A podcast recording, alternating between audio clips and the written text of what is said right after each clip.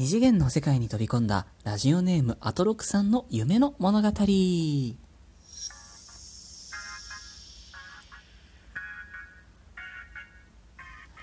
私、駅占い師、駅舎のティモがお送りしております、スーセイジャンクション、リスナーさん参加型企画第3弾、二次元の世界に飛び込んだあなたの夢の物語、パート10、この企画の一旦の最終回でございます。いつもお世話になっております。短い期間にもかかわらず、たくさんのエントリーを誠にありがとうございました。今回抽選が叶わなかった皆様は、申し訳ございません。12月の頭ぐらい、12月の2日ぐらいには、また新しいお知らせがあります予定ですので、ぜひチェックしてみてくださいね。さて、このトークでお届けをいたしますのは、抽選で最後10番目のエントリーとなりました、ラジオネームアトロクさんの夢の物語、飛び込む先の作品は、方針演技、かっこ藤崎龍先生版をご指定くださいました。いただいたコメントはですね、よろしくお願いしますとのこと、ありがとうございます。よろしくお願いいたします。さて、アトロクさんというお名前はですね、この私のラジオトーク番組のスーセイジャンクションという名前の元ネタになった番組 TBS ラジオ様の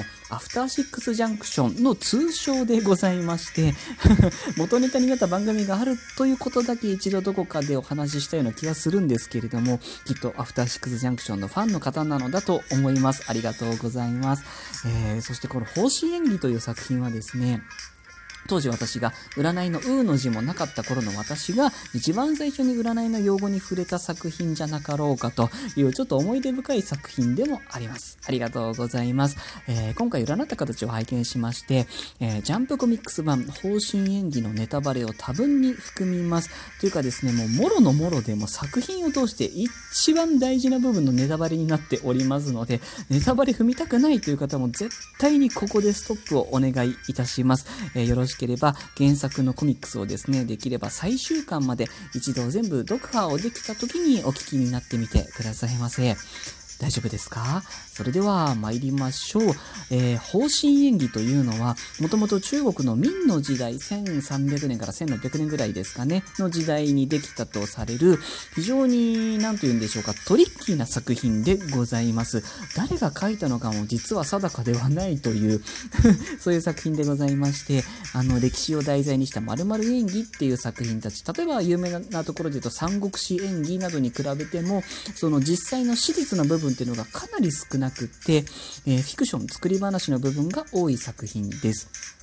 あの、仙人とか、同志、あの、道っていう字に武士の死ですね、同志とか、妖怪などが出てきまして、こう、人間界と仙人界、人界と仙界を二つに分けて繰り広げられる大戦争のお話なんですね。さらにですね、この原作、元々の中国の原作の方針演技を、日本の小説家である阿能勉氏が、えー、講談社文庫さんから、方針演技の翻訳版として出版されております。ただこれ翻訳版と見せかけて、その作えーと、とアノンさんのですね批判とかうんちくっていうのを含んだリラリライト版としてご出版されたということなんです。でさらにさらにこのノン勉さん版を原作として漫画家の藤崎龍先生がさらに独創的なキャラクターデザインですとか解釈などを盛り込んだリライト版のリライト版のようなコミックスとなっております。えー、それが今回ご指定の藤崎龍先生版の方針演技です。えー、週刊少年ジャンプにて1996年から2000年まで連載をされておりました、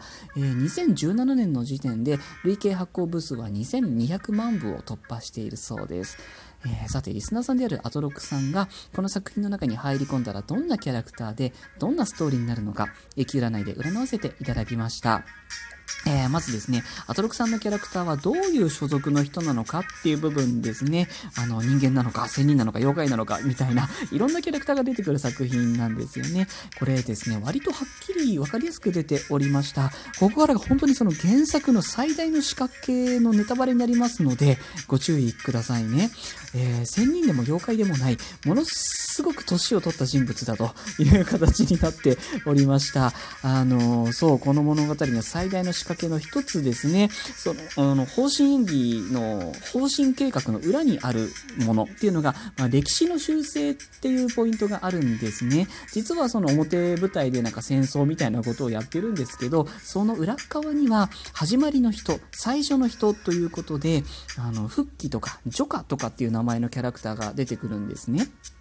特にこのジョカっていう人ですね。人っていうか、まあ宇宙人なんですけどね。はい。そうなんです。あの、ジョカっていう名前からするとね、その女性のキャラクターなのかなってところまではわかるんですけれども、まあわかりやすく言うと宇宙人なんですね。で、その宇宙人ジョカを含めた5人ぐらいの始まりの人っていうのが、その文明が滅んじゃって地球にやってきたということなんです。で、この宇宙人ジョカは滅んでしまった自分たちの文明を、この地球の歴史を使って自分たちが元いた文明文明の歴史を完全に再現しようとしていたっていう話なんですね。で、まあその歴史の再現が失敗したら、そのパオペイっていうあの主人公たちもね、いっぱい武器で持ってるんですけど、その中の特殊なね、すごい強いやつを1個持ってまして、まあパオペイと呼ばれるアイテムを駆使して、その歴史をリセットすると。で、また人間が猿の状態からやり直してっていうのをこう何回も繰り返していると、そういう壮大なお話になっているんですね。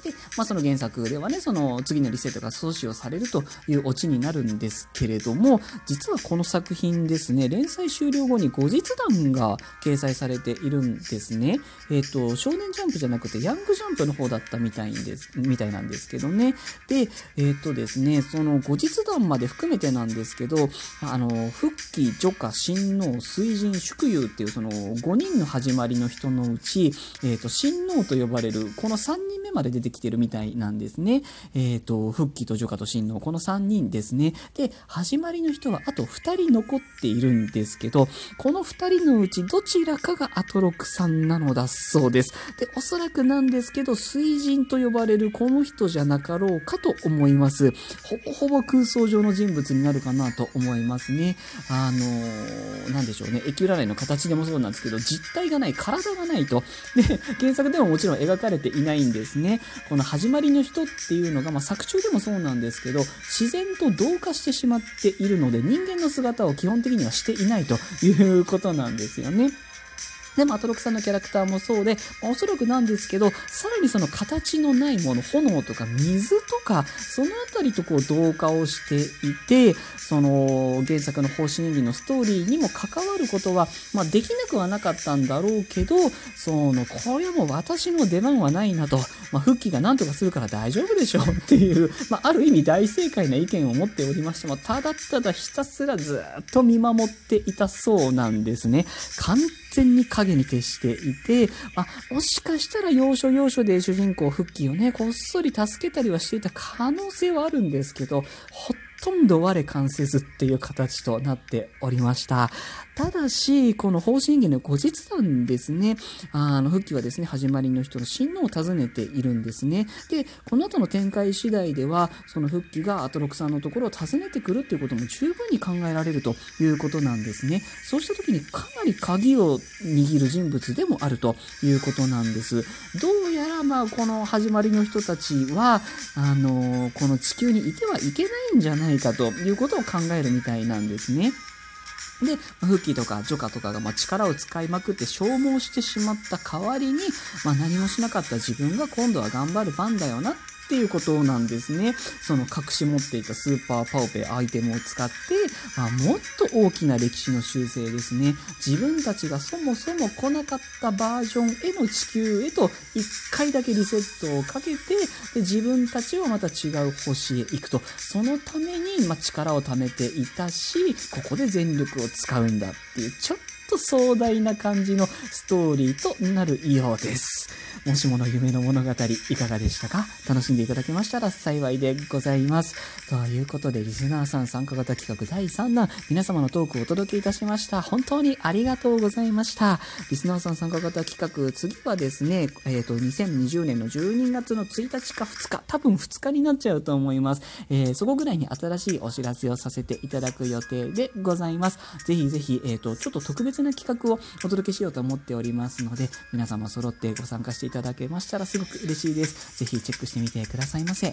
ー、皆様いつもお聞きになってくださって、フォローやリアクション、時にはギフトまで本当にありがとうございます。また近々更新いたしますので、ぜひ遊びにいらしてくださいませ。それでは今日はこの辺りで失礼いたします。